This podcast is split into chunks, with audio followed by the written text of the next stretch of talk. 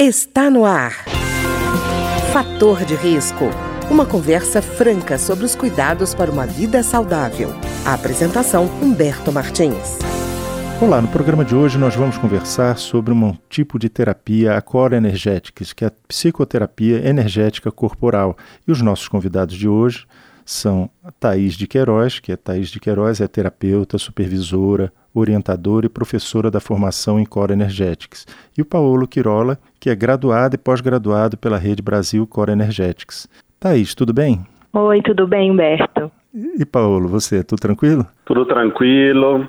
Muito feliz de estar aqui com vocês. E Thaís, eu queria perguntar inicialmente para você. A gente fala uhum. de Core Energetics. O que é exatamente a Core Energetics? A Core Energetics ela é uma abordagem terapêutica de cuidado com o corpo, com a mente, nós temos trabalhos tanto individual como de grupo. E a gente aborda assim o um entendimento de como a pessoa está no, no mundo, qual é a queixa dela, e a gente busca fazer um tratamento para colocar é, a pessoa numa situação mais confortável. Certo.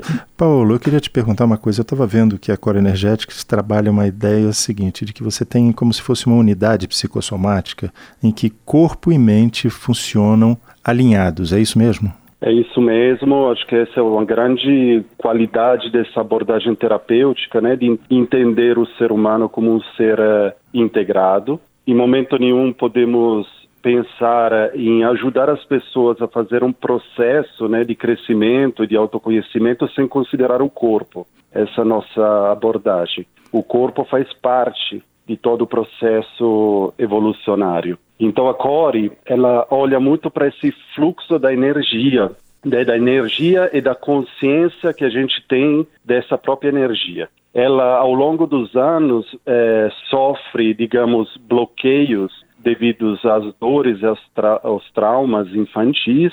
E um dos objetivos da Core é poder enxergar esses bloqueios né, que se criam ao longo dos anos no fluxo energético da pessoa, tomar consciência deles, movimentar essa energia e tentar restabelecer o fluxo dentro do limite corporal que é possível, porque algumas coisas estão bem cristalizadas no nosso corpo. Certo. Mas essa é um pouco uhum. a ideia da core, digamos, em sentido geral, restabelecer esse fluxo energético, né, e pensar isso como um fluxo corporal, mental, emocional, né, da nossa vontade e até da nossa espiritualidade, né, no sentido bem amplo do termo espiritual. Mas eu queria perguntar aos dois, então o trabalho é feito só de forma corporal ou inclui, inclui também a fala como instrumento de análise? Ela inclui a fala hum. e o corpo ao mesmo tempo, criando experiências em que a gente possa ter a conexão, que o cliente possa sentir a conexão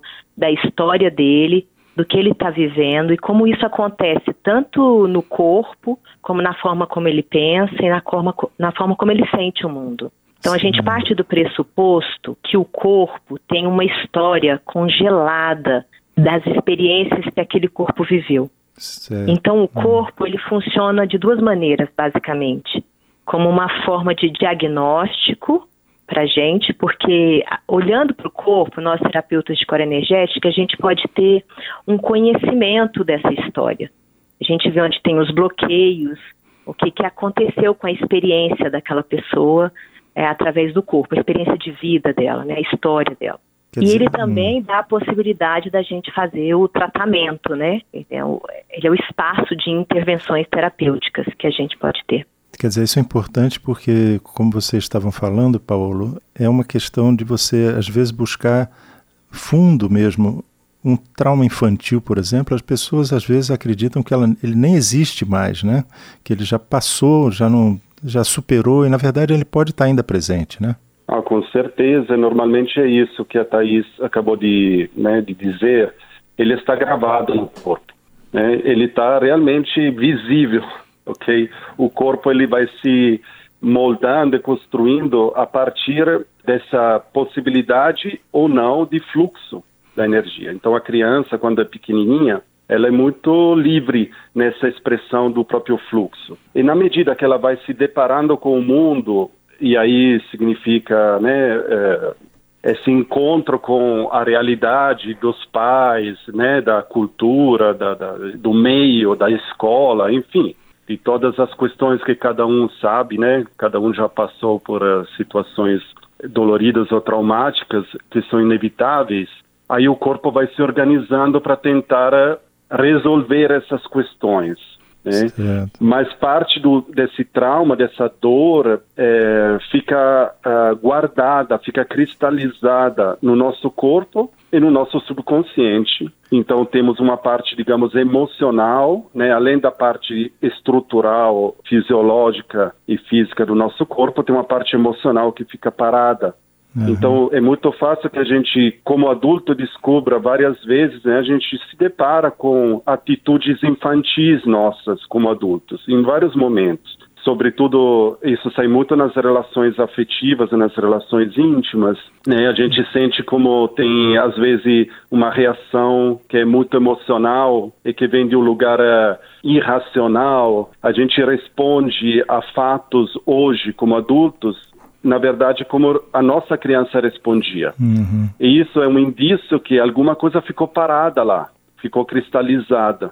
Então, a abordagem da core ajuda a gente também a voltar nessa emoção que provavelmente não teve espaço para ser trabalhada, isto é, ela não amadureceu, ficou cristalizada. E dentro do processo terapêutico, o nosso cliente tem possibilidade de acessar essa emoção e expressar ela, viver ela, sentir ela, agora com toda a sua estrutura, o seu ego adulto, e portanto consegue depois integrar né, essa emoção que estava lá parada, escondida e que na verdade continuava atuando em um nível subconsciente. Certo. Eu queria perguntar a vocês, Thaís e Paulo, eh, eu estava vendo que no caso da Core Energetics existe uma visão de três, eh, não sei se chamaria de instâncias, mas seria máscaras, eu inferior e eu superior.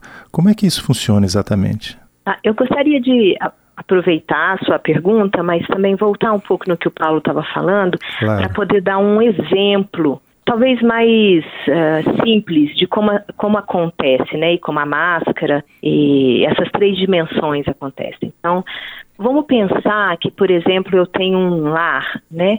Que uma criancinha que tem um lar que tem muito medo nesse lar. Né, eu posso ter um pai muito autoritário, uma mãe talvez mais fria, que não me dá o acolhimento, né, que não dá o acolhimento para aquela criança. E, por exemplo, ela vai tendo um medo. Esse medo vai fazendo com que ela entenda que o, o ambiente, ela precisa se defender daquilo. E quando ela se defende, ela se defende emocional, criando, sentindo o medo, mas também ela vai tendo crenças, né, pensamentos em relação àquilo. E o corpo dela também vai reagindo àquela situação de medo. Então eu posso ter um maxilar mais contraído, um ombro mais levantado. Talvez eu essa criança precise contrair a parte superior do corpo e tampar um pouco, né, curvar um pouco o tronco e proteger o peito.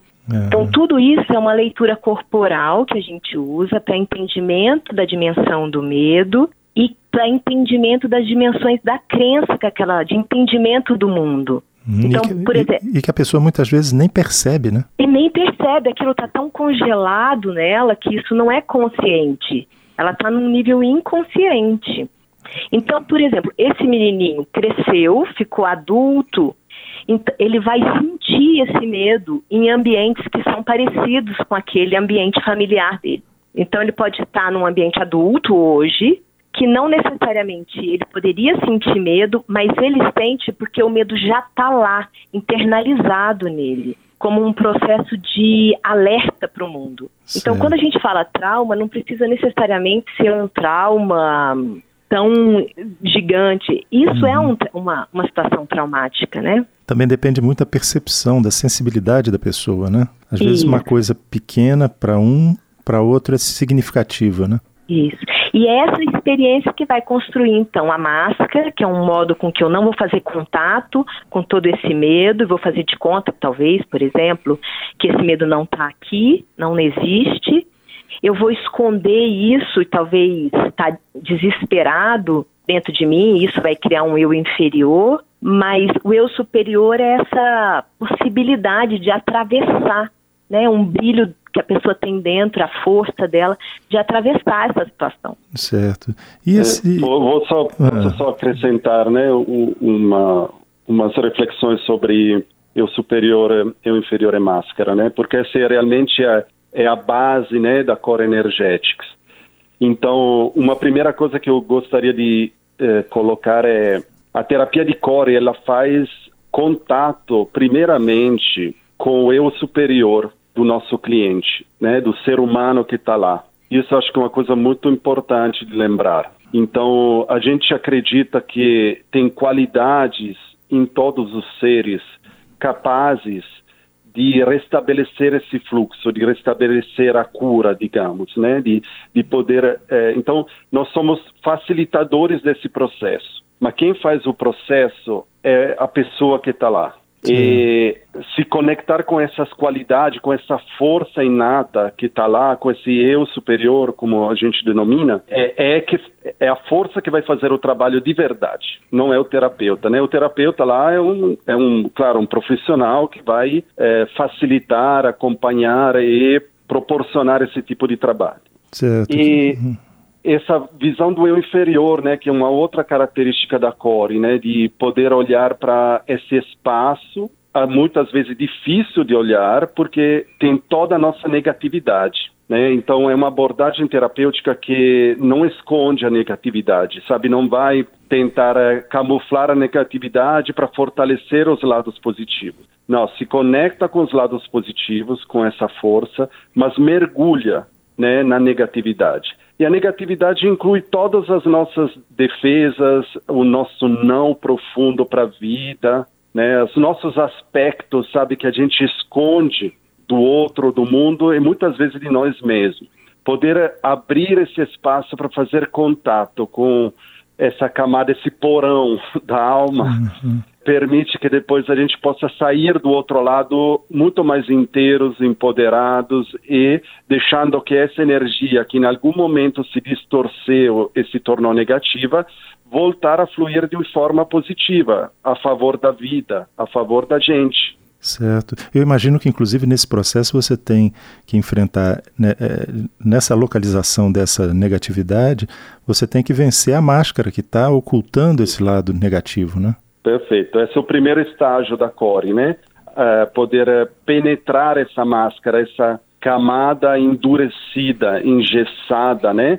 Que a gente apresenta ao mundo e que eh, em algum momento a gente apostou, né? Que se a gente fosse aquilo que a gente projetou ali nessa máscara, tudo daria certo, né? Mas na verdade uhum. a gente vai descobrindo que tem muitas falhas e, sobretudo, ela é engessada, então não permite um fluxo da nossa energia. Né? A gente sempre igual responde de uma forma uh, quase automática, né, a vida. É verdade.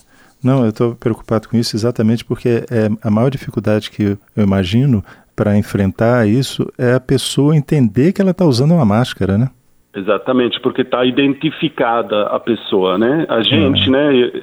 Nós nos identificamos com essa máscara, achamos que nós somos a máscara. É, inclusive porque está atendendo. A gente muito mais.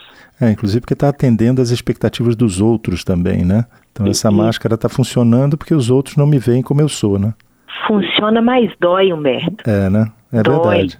Porque a gente perde o senso de autenticidade. Uhum, é verdade. Isso é, a gente não fica coerente com a gente mesmo, né? Isso, e o amor próprio, né? Tem que passar por cima de muita coisa para cumprir a expectativa alheia, ao invés de ser criador do próprio caminho, né? A máscara é um processo de reação ao mundo. E o que a Core traz é a possibilidade de você ser co-criador com o mundo com a experiência de vida. Ficar só reagindo a expectativas culturais ou mesmo parentais, isso dá um esvaziamento, né, um entristecimento, raiva, vergonha, e aí traz todo o campo emocional, assim. Tá ótimo. Eu queria agradecer, então, ao Paulo Quirola, que é graduado e pós-graduado pela Rede Brasil Core Energetics, e a Thaís de Queiroz, que é terapeuta, supervisora, orientadora e professora da formação em Core Energetics, que conversaram conosco hoje exatamente sobre isso, sobre a terapia Core Energetics, que é a psicoterapia energética corporal. Aos dois, muito obrigado. Obrigado, Humberto. Foi um prazer. Gratidão. E Paulo, como é que as pessoas podem conhecer melhor a Core Energetics? Nós temos um site, né, que é coreenergetics, tudo junto.org.br, onde você pode encontrar uh, textos, conteúdos, uh, programação também de cursos e módulos, de workshops e hum. contatos, etc. Então, uh, podem acessar o nosso site. O programa de hoje teve trabalhos técnicos de Ricardo Coelho. Se você tem alguma sugestão de tema ou comentário sobre o programa de hoje, basta enviar uma mensagem para o endereço eletrônico programa fator de risco, tudo junto, arroba gmail.com. Até o nosso próximo encontro. Fator de risco, um programa com dicas para melhorar a saúde. Uma produção da Rádio Câmara, transmitida por emissoras parceiras de todo o Brasil.